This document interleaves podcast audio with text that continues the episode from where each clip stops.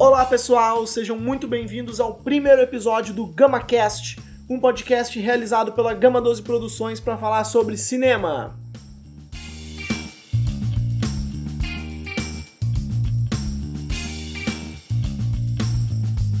Meu nome é Gabriel Reale E eu sou Matheus Gomes. e para começar o primeiro episódio do GamaCast, nada mais justo do que a gente comentar sobre os melhores filmes que nós assistimos no ano de 2019.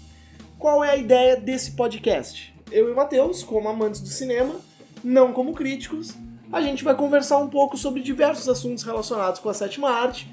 Então vai ser uma conversa bem informal, a gente vai falar ah, o que nós gostamos, vamos fazer alguns episódios especiais sobre alguns diretores, sobre filmes, para a gente fomentar um pouco o debate acerca desse assunto. Então, como é o primeiro episódio do ano, a gente vai fazer o nosso top E 10 da, da temporada e da do temporada, com certeza. A gente vai fazer o nosso top 10 de melhores filmes. E antes disso, a gente vai colocar uma menção honrosa para os filmes que não conseguiram entrar nessa lista. Matheus, pode citar os filmes da menção honrosa. Foi um ano muito difícil para escolher é, os, os 10 filmes que a gente mais gostou, porque foi um ano muito bom pro cinema. E aqui a gente listou cinco filmes que mereciam estar na lista, mas a gente não achou espaço. Menções honrosas. Us, que tem uma das melhores atuações do ano, da Lupita Nyong'o, dirigido pelo Jordan Peele. Midsommar, que foi dirigido por Ari Aster, o mesmo diretor de Hereditário, um novo diretor do terror aí. Divino Amor, um Dira Paz e, e dirigido por Gabriel Macaro, filme nacional. The Perfection, uma grande surpresa da Netflix, dirigido por Richard Shepard. Entre Fatos e Segredos, filme policial com Daniel Craig, grande elenco. E Meu Nome é Dolomite, foi a volta do Ed Murphy e do Wesley Snipes, um filmaço da Netflix. E a volta também do Snoop Dogg, que estava há um tempo sem aparecer na música, apareceu como ator nesse filme, que foi uma surpresa bem interessante. Tava sumido aí e deu- fez uma pontinha ali no filme. É. Beleza. Quais são os critérios ah, do nosso top 10, gente? A gente analisou os filmes que a gente tinha assistido esse ano, e se é um filme que nós dois gostamos muito, ele entrou. Tem uma exceção ali que tá na oitava posição de um filme que eu ainda não pude ver, mas eu vou ver essa semana, que é o filme O Farol. Na Mas verdade, tem duas. Tem duas, é verdade. Porque em quarto lugar também tem um outro Tem filme outro que filme só eu vi. É, mas aí é um filme especial que tu viu num lugar especial e a gente Assunto vai deixar, pra outra é, a gente vai deixar pra, pra comentar depois, certo? Então, vamos começar o nosso top 10 com a décima posição, Número 10. Que é o filme The Irishman dos Estados Unidos, dirigido pelo Martin Scorsese. E é um filme que eu, particularmente, eh, não me apaixonei muito. Eu reconheço que ele é um filme muito bem gravado, tem uma cinematografia muito boa. O Scorsese é um grande diretor, ele sabe como fazer um filme.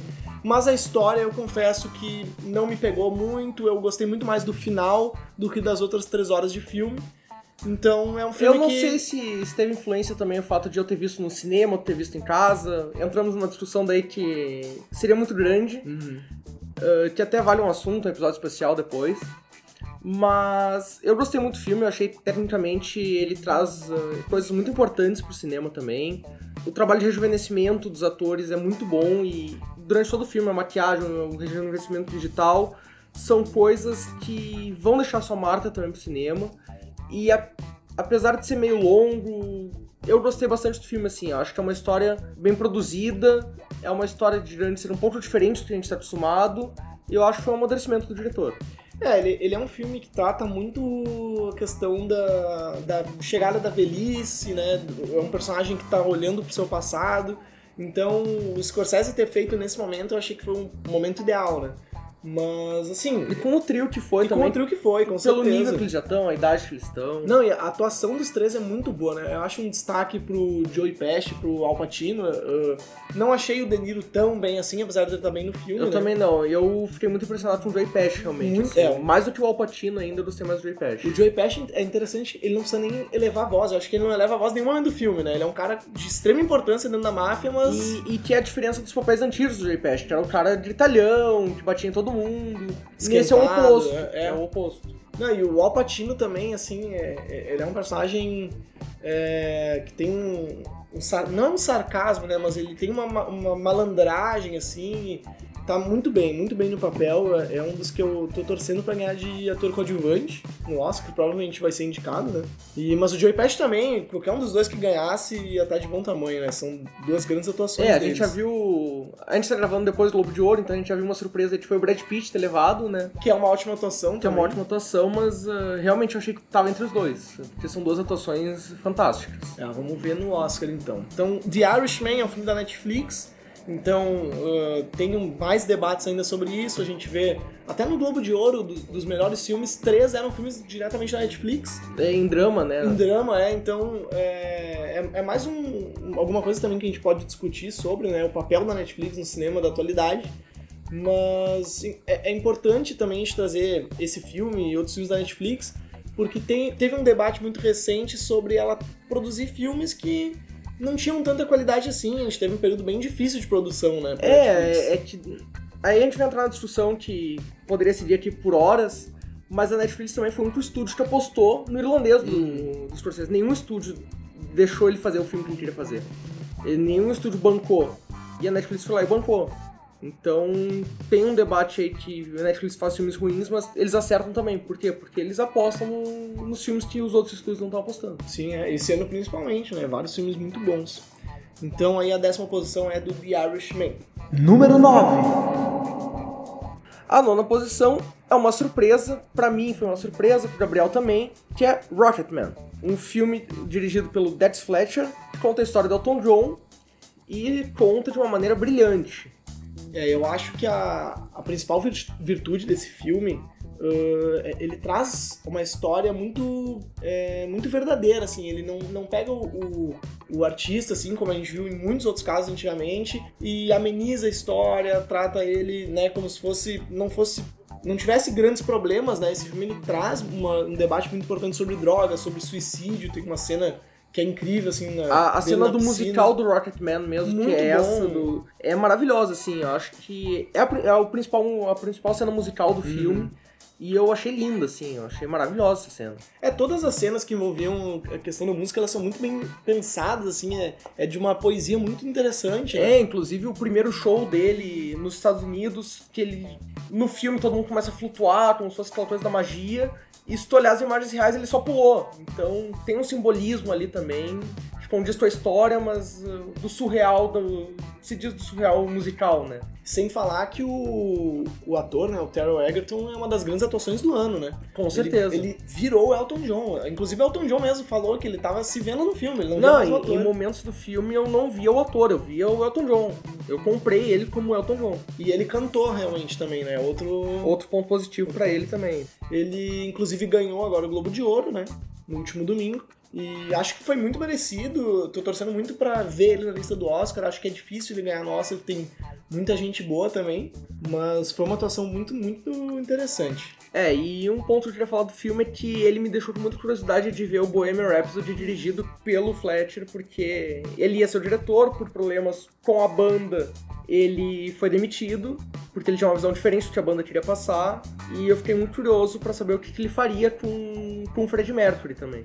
É, o, o Bohemian Rhapsody tem muitos filmes que eu gostaria de ver. Eu gostaria de ver o do Dexter Fletcher, gostaria de ver o do Sacha Baron Cohen. É, eu só não gostaria de ver aquele que aconteceu O que realmente. foi lançado. É, o que foi lançado eu não gostaria de ver, mas é, seria muito interessante, porque a, a gente vê que ele tem um domínio da linguagem muito legal nesse filme. Ele, ele sabe dosar muito bem. Sim. O que eu não gostei muito foi o final, ele ficou um pouco expositivo, na minha opinião.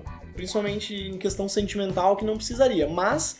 É, mas eu é entendo porque ele quis acabar naquele ponto de virada da é, carreira sim, do, do Elton John, né? E, e é interessante também, ele pega o Elton John ali no início do filme, ele. A, a, a início do filme é muito legal, porque ele tá entrando ali todo pomposo, assim.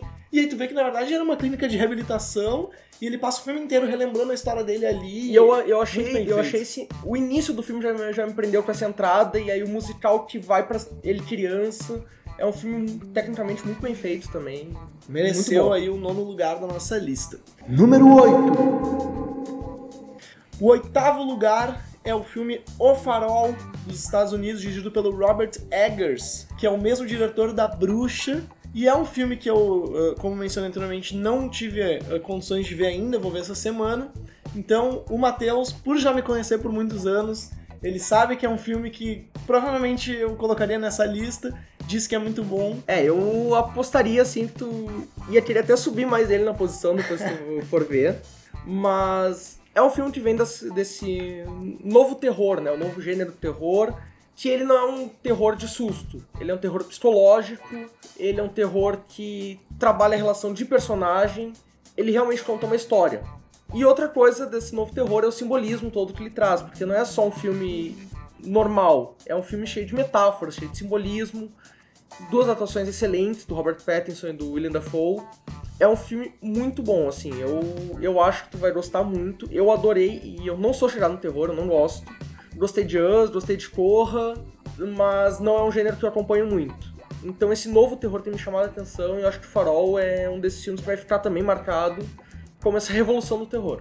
Eu gostava muito de terror mais antigamente, uh, mas como é um gênero muito difícil, tem que assistir muitos filmes ruins para conseguir achar um bom, eu acabei me desiludindo um pouco com esse gênero. Então, esse surgimento desse novo terror com Us, com Midsommar desse ano, que é muito bom, com Corra, com a bruxa mesmo desse diretor, tá, tá fazendo com que essas novas obras uh, venham com uma empolgação muito grande. Então, o Farol é um filme que eu tô muito empolgado, com muita vontade de realmente ver. Então, eu acredito, assim, pelo que tu me falou, que é um filme que eu gosto, que é. Não, e é um filme que ele, assim como ele fez a bruxa, ele pesquisou muito pra fazer o farol. Ele foi atrás de contos, de contos dos marinheiros, contos de faroleiros, contos da- do Reino Unido, pra poder fazer esse filme assim. E, e eu acho que ele captou muito bem essa essência. E tu acha que tem alguma chance de Oscar em alguma categoria pra esse filme? Eu acho que até pelo gênero o terror não ser tão reconhecido no Oscar, ele não vai chegar tanto na, no grande público, assim. Mas ele merecia, né? merecia tanto atuação pros dois quanto o filme. Então tá, O Farol na oitava posição. Número 7. Em sétimo lugar, um filme que eu gostei bastante, afinal trata-se do meu diretor favorito, que é Us Upon a Time in Hollywood, filme do Quentin Tarantino, o nono filme do Quentin Tarantino. Conta a história de Hollywood nos anos, na verdade especificamente em 1969, e que pra mim é o amadurecimento do Tarantino, assim, ele fez um filme que ele até hoje não tinha feito. É, é um filme basicamente bem, bem, bem saudosista, assim, do, do Tarantino, relembrando da época de Hollywood, né?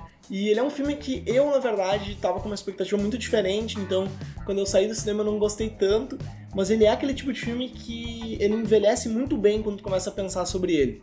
Então, logo que tu sai do cinema, tu pensa, é estranho, né, o que eu acabei de ver, mas aí tu percebe, bom, mas eram atuações muito boas, não, mas um roteiro interessante, ele subverte a nossa expectativa totalmente no final, no final... ah, Eu passei o filme inteiro, minha expectativa toda que o final fosse de um que- é, o jeito que que e ele foi de outro. é. Até porque, a, a, pra quem conhece a história, ele é um filme. Não digo que é um problema, né? Mas é importante tu conhecer ah, o contexto histórico ao qual ele tá inserido antes de ver o filme. Com certeza. Uh, Eu vi muita gente que não sabia o que tinha acontecido, que achou o filme ruim porque não entendeu. Porque não tinha esse conhecimento do, do que aconteceu na- naquele período, naquela época ali. É a história da Sharon Tate, do Charles Manson. E, e o final é muito interessante porque tava todo mundo apavorado pensando o que, que ele ia fazer, né? Por conhecer o Tarantino, o que ele gosta de fazer nos seus filmes, principalmente questão de violência. E aí quando chega no final ele subverte completamente essa expectativa, é muito legal de ver, é muito prazeroso assim de ah, Uma coisa que eu acho interessante também é que tu espera o filme inteiro aquela violência dele, só que o filme não tem essa violência. Ele, deixa vai tudo guardando, pro final. Ele vai guardando, vai guardando, vai Então é um guardando. filme mais contido também, ele não, ele não é aquele clássico Tarantino de violência o tempo inteiro. Ele gosta muito também, sempre fez nos filmes que as referências que ele tem de cinema, ele sempre usa. Nesse ele usou o faroeste italiano, o faroeste, o spaghetti. Então foi bem legal assim, a atuação do DiCaprio muito boa, Brad Pitt muito bem, Margot Robbie foi uma homenagem linda pra Sharon Tate. E eu adorei o filme, assim, foi um... A cena do DiCaprio, que ele interpreta mal, quebra o trailer, Demais. fala a guriazinha e depois interpreta super bem.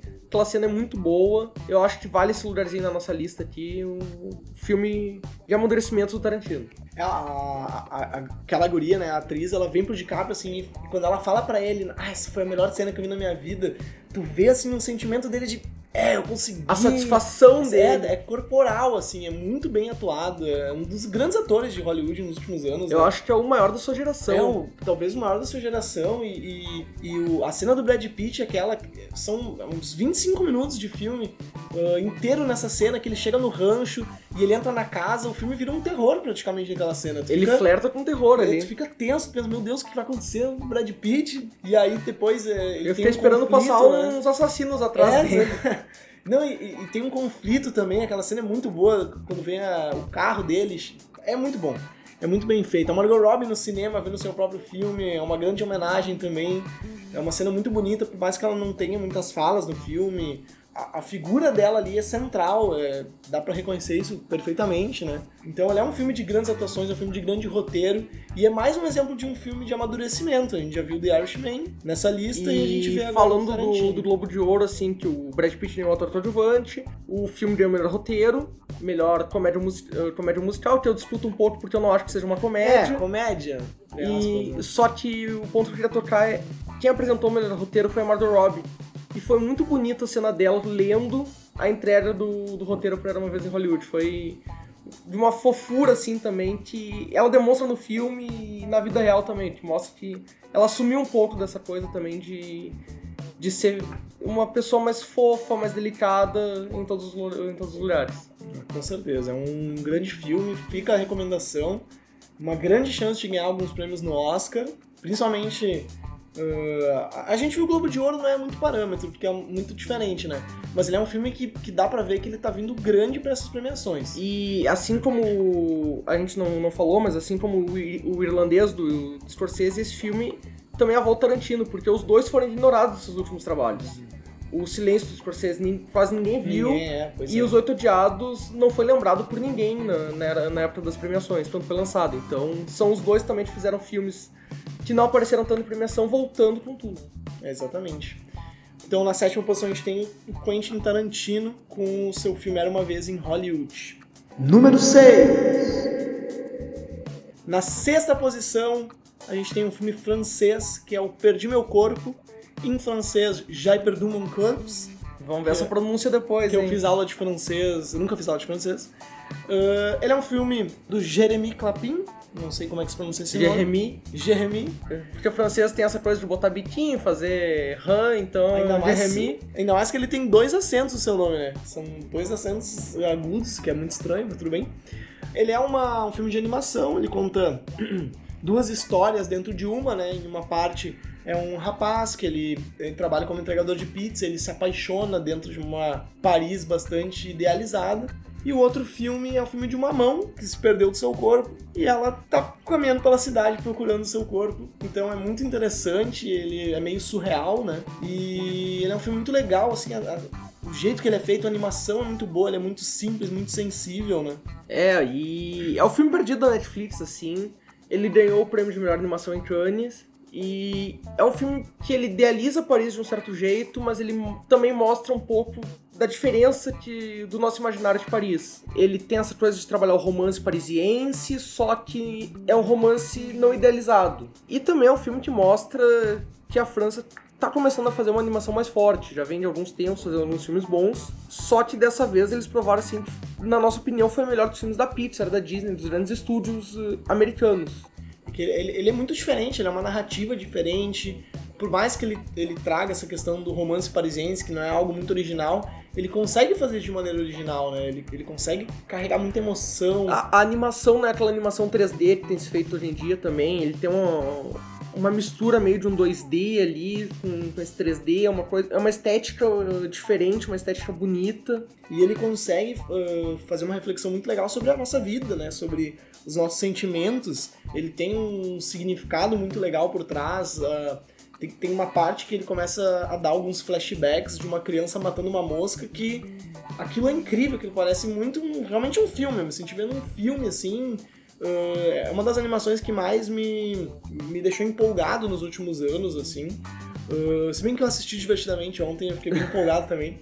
Mas uh, Perdi Meu Corpo é um grande filme, eu acho que as pessoas vão passar batido por ele, como o Matheus falou, é um filme perdido. É, eu mesmo, eu só botei na lista ali meio eu vi, tinha um monte de prêmiozinho e botei na lista. E depois o Gabriel viu, me falou, e aí sim que eu fui ver. A capa chama um pouco a atenção também, né? Que tem uma mão. assim. É, mas é um filme que, pra muitos, assim, vai passar batido, nem vai aparecer dentro da Netflix. Talvez uh, o fato de ter sido indicado ao prêmio dos produtores dos Estados Unidos de melhor animação, talvez ele possa aparecer no Oscar, talvez ele possa aparecer um pouco mais pro público, mas é um filme que deve ser meio perdido na Netflix mesmo. Então, pra quem gosta de animação, também fica a nossa indicação, né?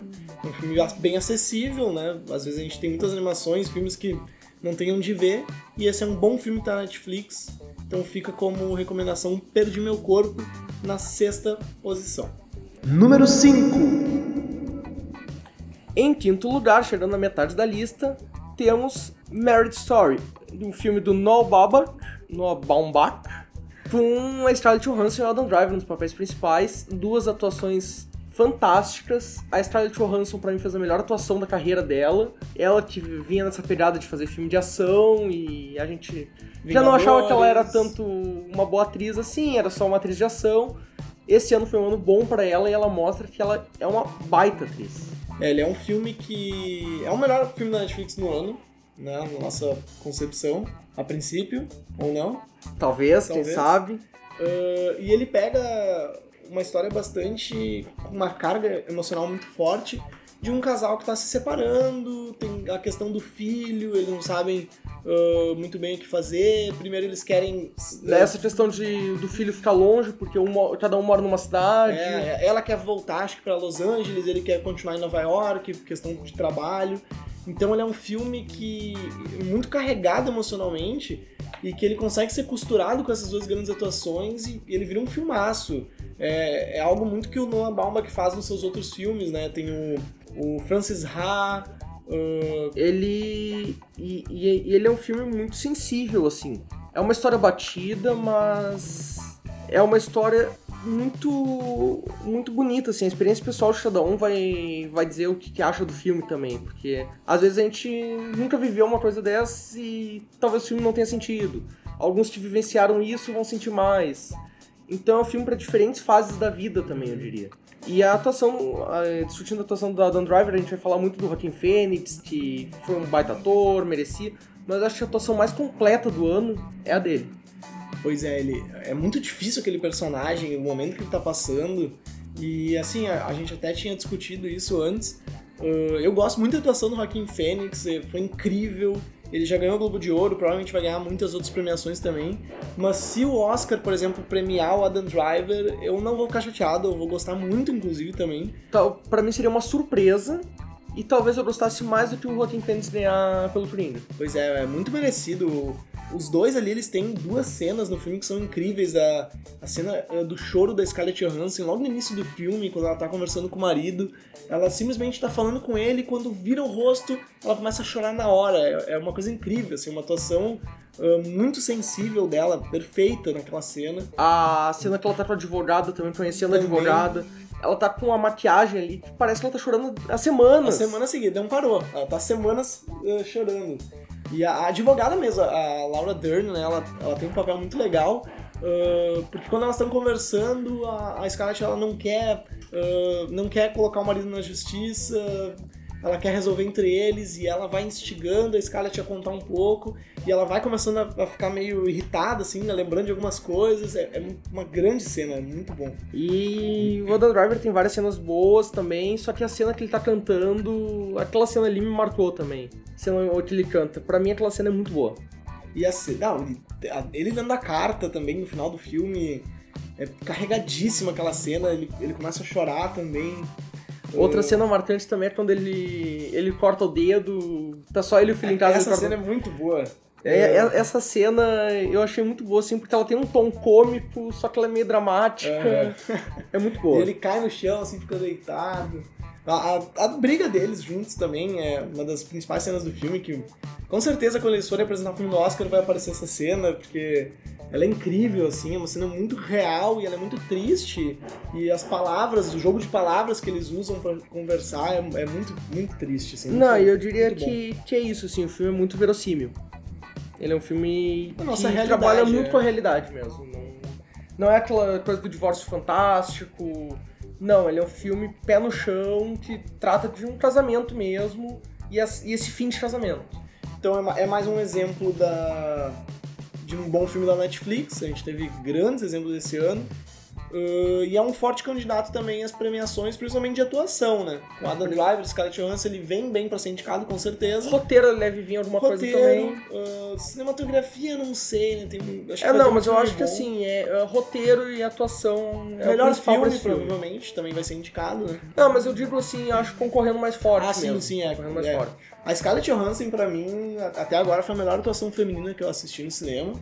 Eu ficaria muito feliz se eu visse ela ganhar, principalmente depois de todos os últimos trabalhos dela, seria muito legal. Tendo em vista que provavelmente a Lupita Nyong'o vai ser esnobada no Oscar pelo que a gente tá vendo nas premiações, né? É, Não, é uma, é uma atuação que merecia aparecer com também. certeza. Pra, pra mim, a atuação mais legal esse ano foi da Lupita. Uh, mas, assim, pensando que, pelo que a gente tá vendo, é bastante provável que ela não vá. A Scarlett também teve uma grande atuação. Ficaria muito É, eu gostaria que fosse uma das duas, assim. É, com certeza. Então aí, o filme uh, História de um Casamento na quinta posição. Número 4. Em quarto lugar, um filme que apenas eu vi também. Aqui eu fui meio ditador, né? A lista é, é minha. O Matheus fez a lista, eu só aceitei. E aí, em quarto lugar, a gente colocou aqui, ou melhor, eu coloquei Les Miserables, o primeiro filme do cineasta francês Led Lee, que é um filme que eu tive a oportunidade de assistir em Cannes esse ano. Ele vai chegar no Brasil aqui dia 16 de janeiro, pelo menos é o que se espera. E ele vem muito forte também em premiações, porque ele já concorreu ao, ao Globo de Ouro de Filme Estrangeiro, deve vir pro Oscar também, tá na pré-lista. É um filme muito interessante, que ele fala do bairro onde Victor Hugo escreveu Os Miseráveis lá atrás, e como esse bairro tá nos dias atuais, assim. Em, em 2018, basicamente, foi quando o filme foi rodado. E continua uma miséria, continua uma pobreza, continua uma luta de classe muito forte. E é um filme necessário. Dos dias de hoje é um filme necessário. Pra mim, é um dos melhores filmes da década. E eu, e eu acho que assim chegar no Brasil, todo mundo deve, deve ver, porque é um filme que fala dessas tensões que não são só na França, existe no Brasil, existe nos Estados Unidos, existe no mundo inteiro. É um filme, pra mim, é, imperdível. É, e mais um filme francês na nossa lista, mas agora não, não sendo uma animação, né? E a, a gente vê, assim, principalmente no ano de 2019, ele produziu muita coisa boa em relação ao cinema, mas muita coisa boa também com crítica social. A gente vê, assim, nesse nosso top 10, uh, dos Miseráveis pra baixo, são todos filmes carregados de crítica, social, a gente tem isso antes também, né? Uh, mas como uh, esse tipo de cinema em que ele uh, pega algum ponto da nossa sociedade, trabalha isso, ele vem uh, tendo muito sucesso na atualidade, né? É, na sendo verdade, grandes filmes. na verdade, os miseráveis pra cima, né? Porque a gente tá subindo, subindo isso, a lista. é isso, é isso que eu quis dizer. Mas, não, esses, quatro primeiros lugares, assim, são filmes carregados ah, socialmente, assim. São filmes de estudo de sociedade, filmes de impacto social e filmes que eu acho que muita gente deveria assistir, assim, pra, não só por experiência cinematográfica, porque eles tecnicamente são muito bem feitos, mas também por experiência de vida. Uh, Matheus, tendo em vista os possíveis indicados pro Oscar de melhor filme estrangeiro, tem alguma chance do Les Miserables ganhar ou tem algum outro filme que tu acha que já é certo? Olha, até pelo que eu vi em Cannes, assim, que foi o filme que, junto com Bacurau, que mais competiu pra ganhar o prêmio em cima do Parasita, inclusive ganhou até do Era Uma Vez em Hollywood, do Tarantino, eu acho que é um filme que se candidata forte, mais uma vez a categoria estrangeira vindo forte no Oscar, No passado tava muito boa também. só que tem um filme aí que deve levar, mas eh, na minha opinião seria um filme que se ganhasse também não teria problema nenhum. É um filme muito bom. Les Miserables, então um filme francês na quarta posição. Número 3. Na terceira posição nós temos um filme brasileiro, Bacurau, de Kleber Você já Mendonça viu Filho. Bacurau, Gabriel? Eu já vi Bacurau, você já viu Bacurau, Matheus? Eu vi Bacurau já. Essa é uma das perguntas que a gente mais viu na internet meses atrás, né? Uh, ele é um filme do Kleber Mendonça Filho e do Juliano Dornelles. Uh, ele é um filme que uh, pega uma cidade que fica no sertão brasileiro. Uma cidade Onde- fictícia, uma mas cidade poderia ser real. Poderia ser, poderia ser muito bem ser real. uh, em que morre, assim, a grande figura feminina da cidade. Se não me engano, o nome dela é Carmelita, né? Eu não vou lembrar o lembro nome agora. dela. E ela morre, aí volta uma personagem pra cidade, ele começa a apresentar a cidade muito bem, e aí coisas muito estranhas começam a acontecer e a gente tem o nosso filme. Então ele é um filme uh, que estreou em Cannes também. Estreou em Cannes, eu E tive aí a o Matheus- oportunidade de ver esse filme lá também. Fui um dos primeiros a poder ver esse filme. E uma das coisas que eu achei mais legal vendo lá foi a repercussão que teve com o povo estrangeiro, assim, com os europeus, com quem viu comigo. Porque foi um filme muito bem falado lá, todo mundo tava enlouquecido com o filme, aquela coisa de no Brasil é assim mesmo, o que está acontecendo no Brasil. Foi um filme que levou a discussão do que está acontecendo aqui pra fora. Foi muito legal ver essa repercussão internacional do filme. Eu tava vendo agora várias listas francesas colocando entre os 10 melhores do ano, várias listas do, do mundo inteiro colocando como um dos cinco principais filmes do ano, assim. E essa experiência de ter visto em Cannes com um elenco, com um povo estrangeiro, foi muito legal pra ver a repercussão que deu em Bacurau mesmo antes dele chegar no Brasil. Porque ele já veio no Brasil com esse boca a boca, que muito foi que levou muita gente pro, pro cinema, né? É, ele é aquele tipo de filme que, mesmo depois que tu termina de assistir ele, ele fica contigo, ele fica no teu pensamento durante dias, durante semanas. Uh, ele tem uma crítica social muito pesada também. É, eu acho, uma, muito atual, eu acho que o né? presidente, por causa disso, não viu, porque ele não viu o filme brasileiro esse É, ano, eu acho, é, né? não, é, é. A gente teve um grande ano para filmes brasileiros, teve o Divino Amor, teve Bacurau, teve A Vida Invisível, documentários uh, muito bons, aquele do uh, Estou Me Guardando para Quando o Carnaval Chegar, muito interessante. Mas existe figuras aí do nosso governo que dizem que o Brasil não produz filmes bons nos últimos anos. Não vem É, não, só nesse último ano É. foi muita coisa. E, como eu tava falando de repercussão internacional, ah, até no, nos Estados Unidos, muita gente falando bem. Eu acho que foi o filme errado, o que o Brasil escolheu pra tentar botar no Oscar. Eu acho que o Bacurau teria mais chance. Mas... Não que A Vida Invisível seja um filme ruim. Não né? que seja ruim, mas é que o Bacurau tem um estilo mais próximo dos europeus, assim. E dos americanos, claro. E é um filme que o Brasil tem que se espelhar agora como a grande produção brasileira dos últimos anos. Eu acho que desde Tropa de Elite 2 não se tinha um filme que o público brasileiro quisesse tanto debater e falar sobre. É assim, a gente tá acostumado a ver aquelas, aqueles jargões, né, de realmente do, do próprio povo brasileiro dizendo, ah, filme brasileiro é um filme ruim, o Brasil só faz comédia. Mas a gente tá vendo nos últimos anos que esses filmes, ãh, que não são só comédia, são filmes de gênero, a gente chama, né? Ãh, inclusive o Bacurau mesmo, que é um filme muito original, tem uma ideia muito revolucionária, entre aspas, eles estão crescendo muito, né? A gente vê, principalmente no caso do terror, ãh, o Animal Cordial nos últimos anos, ãh, vários filmes assim, muito bons. Então o brasileiro ele tá começando a ter um outro sentimento em relação ao cinema nacional, né? Que já era um cinema muito bom antigamente, já tinha grandes filmes. Mas esse É, ano na realmente verdade, o, o cinema nacional filmes, né? veio forte quando saiu Central do Brasil, ali naquele período. É, Porque antes a gente tinha. Porno Chanchada, que eram os filmes de crítica, só que eram os filmes de comédia, os filmes que ninguém dava bola. Uhum. Aí veio essa nova fase de cinema, assim. Se perdeu um pouco ali nos anos 2010, por ali, quando começou a vir um monte de comédia, um monte de filme da Globo.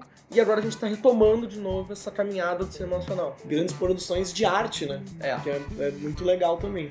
Então, o Bacurau tem a- a- aquela história também ãh, de Pernambuco, né? De Pernambuco, Pernambuco sendo hoje a grande escola de cinema do Brasil, né? Quem tiver interessado em estudar cinema no Brasil, Pernambuco aí Grandes diretores vindo de lá. Cleber Mendonça Verdade. Filho, Carim, o Juliano Dornelles, o Gabriel também, o Gabriel Macaro. São a maioria dos diretores fortes no, ci- no cinema nacional hoje tem vindo de tem saído de Pernambuco. Então, muito interessante a terceira posição ficando para Bacurau. Número 2. Em segundo lugar, o melhor filme americano que nós vimos esse ano, que é do dirigido pelo Todd Phillips, Coringa. O Joker. O Coringa é um filme, um grande filme de super-herói, um grande filme ãh, de quadrinhos do ano, a gente pode Mesmo dizer. sem ser baseado num quadrinho, né? na- É, Porque na verdade ele, É um só, ele só pegou é. ele só pegou o nome do personagem. Porque podia ser qualquer outro palhaço ali que o filme ia funcionar também. Até porque o Coringa nos quadrinhos não tem um histórico de, de falar como é que foi a origem do vilão. Um ou outro tentou contar alguma vez, várias, mas várias origens não existe uma diferentes, origem né? oficial, É. diferente de vários super-heróis, não tem uma origem oficial pro Coringa.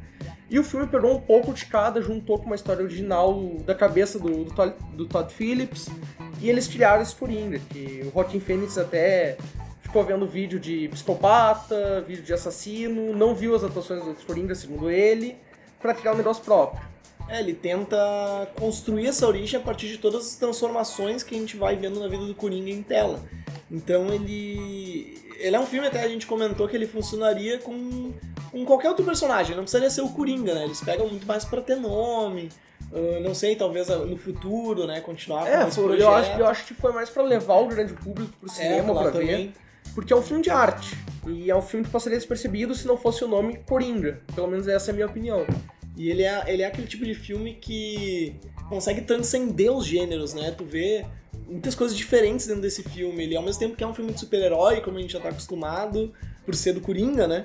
Uh, ele é um filme que pega um drama muito forte, ele tem uma parte que vira um suspense, quando ele tá no metrô ali, tu fica tenso com o que tá acontecendo. Eu ele acho- tem comédia no filme. Eu acho que a coisa da, da doença, da risada dele também é muito bem encaixada. Muito, muito bem pra bem justificar pensado. ali. E claro que a mensagem do filme é que a dança salva tudo, né? Porque É verdade. dançando ele foi feliz. Eu acho que, inclusive, foi, foi essa mensagem que o Todd Phillips quis passar. quando ele quis fazer o filme. No- Vai ter até apresentação de dança no, No. Joaquin Phoenix, é. Não, brincadeiras à parte, assim, porque ele dança muito durante o filme. Depois que ele mata o pessoal no metrô, ele dança. Quando ele se transforma no Coringa, tem a dança da escadaria, que virou ponto turístico em Nova York de novo. Mas que é uma cena também de fotografia, assim, muito legal, muito bonita. E no final do filme, ele em cima do carro, com aquela música frenética tocando, o povo enaltecendo ele, ele dançando. É, Então a, a dança marcou um pouco assim a trajetória do personagem também. E é um personagem que foi muito bem construído. A, a tal jornada do herói que se, se trabalha tanto no, no cinema, ela foi impecável dentro desse filme. É, e ele, ele é um filme que ele trabalha todos os elementos cinematográficos de maneira excepcional. A questão das cores também dentro da cinematografia. Começa o filme com uma cor predominante, ele vai se alterando. A gente vê o, o próprio Joaquim, assim, no início do filme, ele mal consegue caminhar direito. Ele tá chegando na casa dele, parece que ele tá se arrastando. E aí no final ele consegue fazer uns movimentos Não, graciosos. corporalmente, é assim, ele, é- ele é muito corcunda no início do filme, quando ele se transforma, ele se abre e é um filme de, de atuação, principalmente, assim, se não fosse a atuação dele, talvez o filme não funcionasse. É um filme que cria tensões também e é, um, é o personagem que tu não sabe o que fazer. A cena que ele tá no apartamento com o anão, aquela cena é muito tensa, porque tu não sabe se ele vai deixar o anão fugir, se Nossa. ele vai matar o anão, porque o personagem é isso. Tu não sabe se ele- o que, que ele vai fazer. E o, o Todd Phillips e o Joaquin Phoenix conseguiram passar isso muito bem. Eles conseguiram dar essa sensação de tu não saber o que vai acontecer. Aí, o Joaquin Phoenix foi escolhido para esse papel. Ele é um dos grandes atores dessa geração. Ele tem papéis e atuações incríveis. Ele era, para mim, ele era o ator perfeito para fazer esse papel, porque ele é um ator muito corporal. Não, a e- gente viu no e The eu- Master. é- Eu é ia dizer isso, eu acho que a feito. escalação dele vem do The Master, assim, Sim. porque quando tu viu o filme, tu até comentou, tu viu depois do Coringa, Isso, né? é. Tu até comentou, ah, eu achei que era um filme que se passasse antes do Coringa. Porque é uma atuação já que ele já vem com essa coisa meio psicopata. É, com problemas, eh, coisas que aconteceram na vida dele que eh, deixaram ele com vários transtornos e tal. Ele vai evoluindo isso. Eu, eu achei que Coringa começasse logo depois de The Master. Terminou The Master começou Coringa. Ah, mas é legal, assim, a- até a risada dele lá no The Master me lembrou muito Coringa, achei sinistro, assim. É muito semelhante. E, e ele é um ator ah, corporal, assim, né? tem, tem aquela cena no, no The Master agora falando, né, que ele começa a se dar tapas na cara, assim, que é muito bem feito. Ele tem grandes filmes, então ele no Coringa é uma transformação incrível, assim. Não, eu acho que é o ponto de virada pra DC, assim, de desistir de fazer como a Marvel fez no universo compartilhado e focar nos filmes individuais, os filmes que dão uma liberdade pro diretor trabalhar o que ele quer dizer com aquele personagem. Porque foi uma bagunça que eles tentaram fazer com até a Liga da Justiça e agora eles vêm se reformulando pra ficar um, e tá um negócio mais interessante.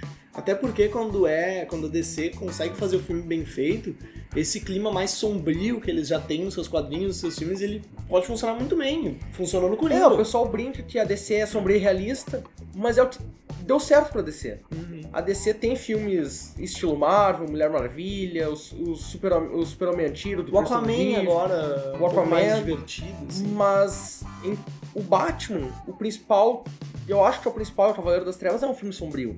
Coringa é um filme sombrio e realista. Então eu acho que essa é a pegada da DC, assim, principalmente com os personagens do Batman, porque funcionou, até hoje funcionou. Então, um filmaço, boas chances no Oscar de indicação, de ganhar também. Então, o Coringa na nossa segunda posição.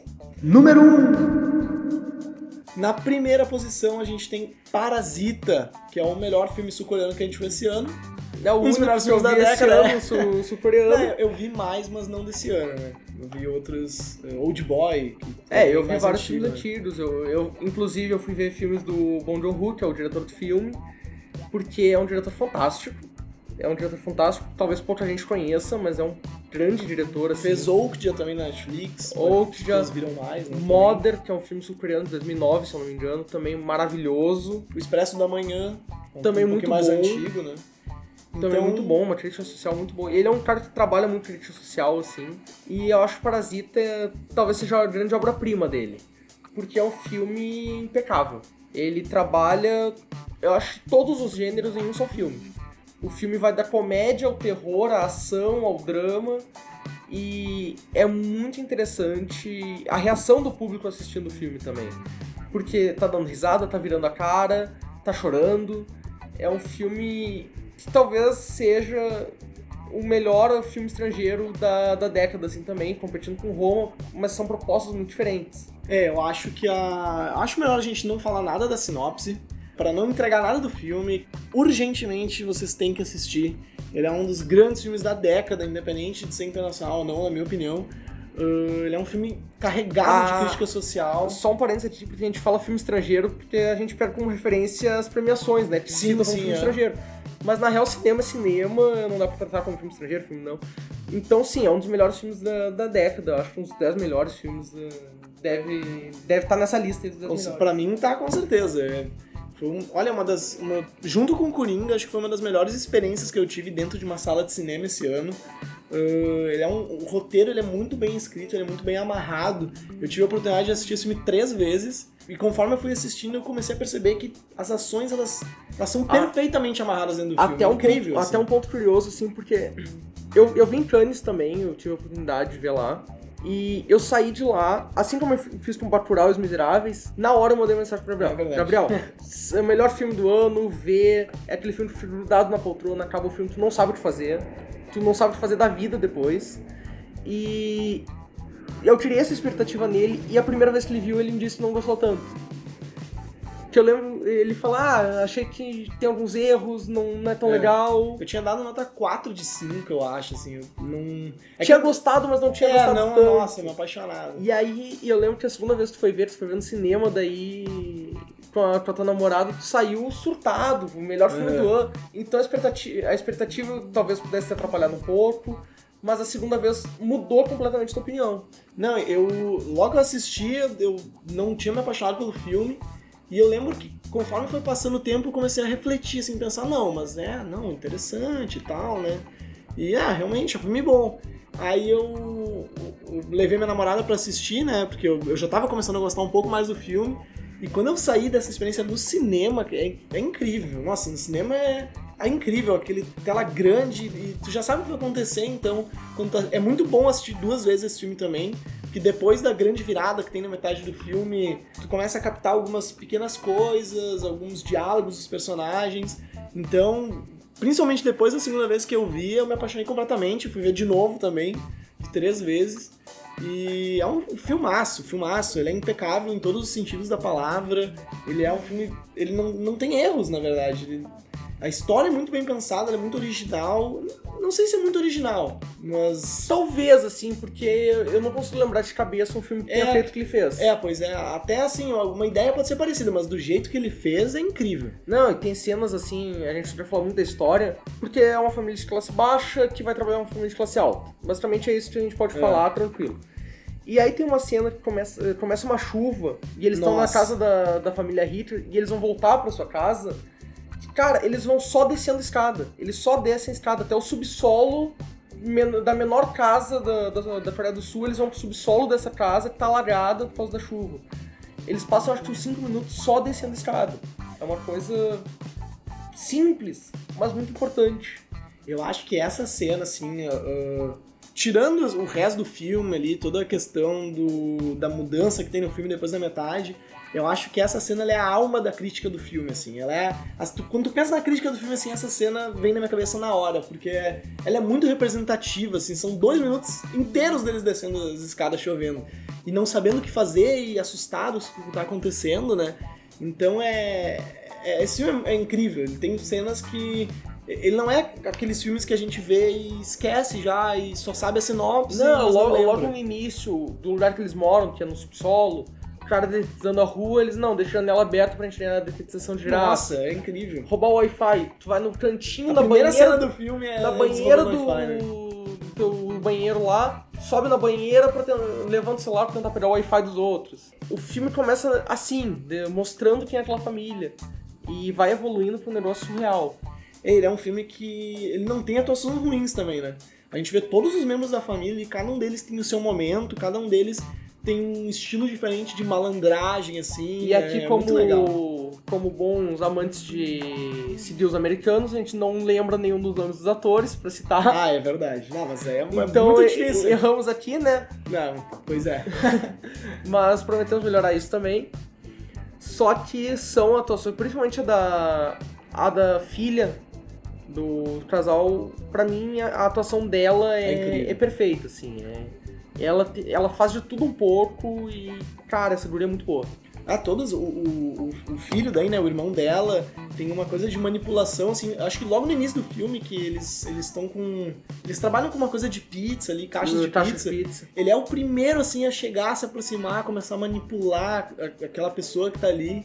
O, o velho também é um grande malandro, o pai deles, né? E, e é muito, muito bom, muito bom o filme. E até o jeito que eles retratam a família mais rica é um jeito um pouco caricato de alguns personagens, também é uma crítica a isso. É, porque, na verdade, eles, eles não precisam se importar, eles estão ali, ah, vivendo a vida deles e eles não se importam com o resto, mas na verdade tu vê que tem todo um outro mundo por baixo daquela casa, por baixo daquela ah, família, né? Então ele é, um, ele é um dos grandes filmes do ano, da década. Não, e pode parecer estranho assim, ah, porque o idioma eu não consigo entender por ser sul-coreano, ah, eu não sei coreano. Cara, não. Isso é de menos, porque Com tu, certeza, tu não é. percebe o idioma quando eles. eh, quando tá vendo o filme, assim, é uma coisa que te prende independente da, da linguagem. É aquilo que o diretor mesmo o, o falou agora no Globo de Ouro, né?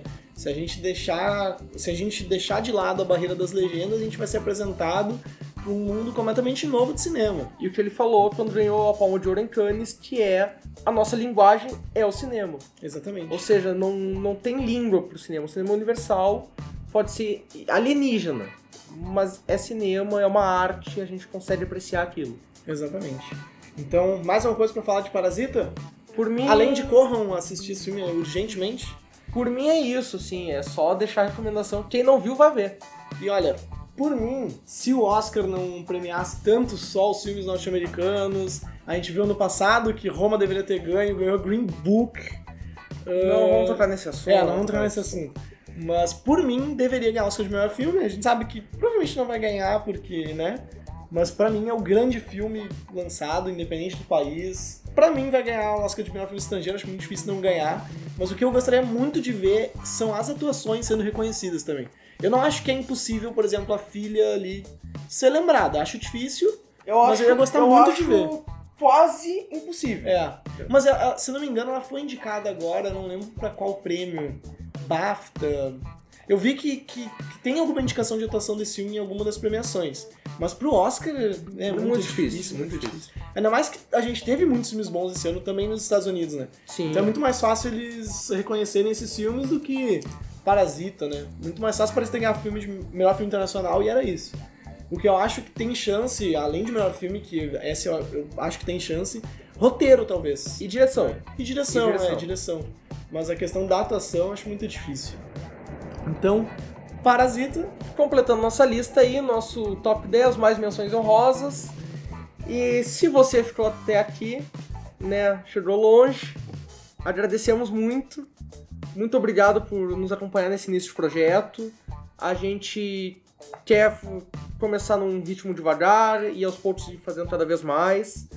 É, a gente conversa muito entre nós dois, assim, então a gente queria trazer também pra vocês o, que a gente vê, o que a gente acha de cinema. Até pra gerar um debate com mais pessoas, né? Agregar pessoas pra essa conversa. Pretendemos convidar pessoas pra vir junto, conversar, porque é um papo de amigo, assim, não é dizer como crítico, é um papo de amigo, é um papo, Papo de bar. é um papo que a gente quer que vocês possam interagir com a gente também depois.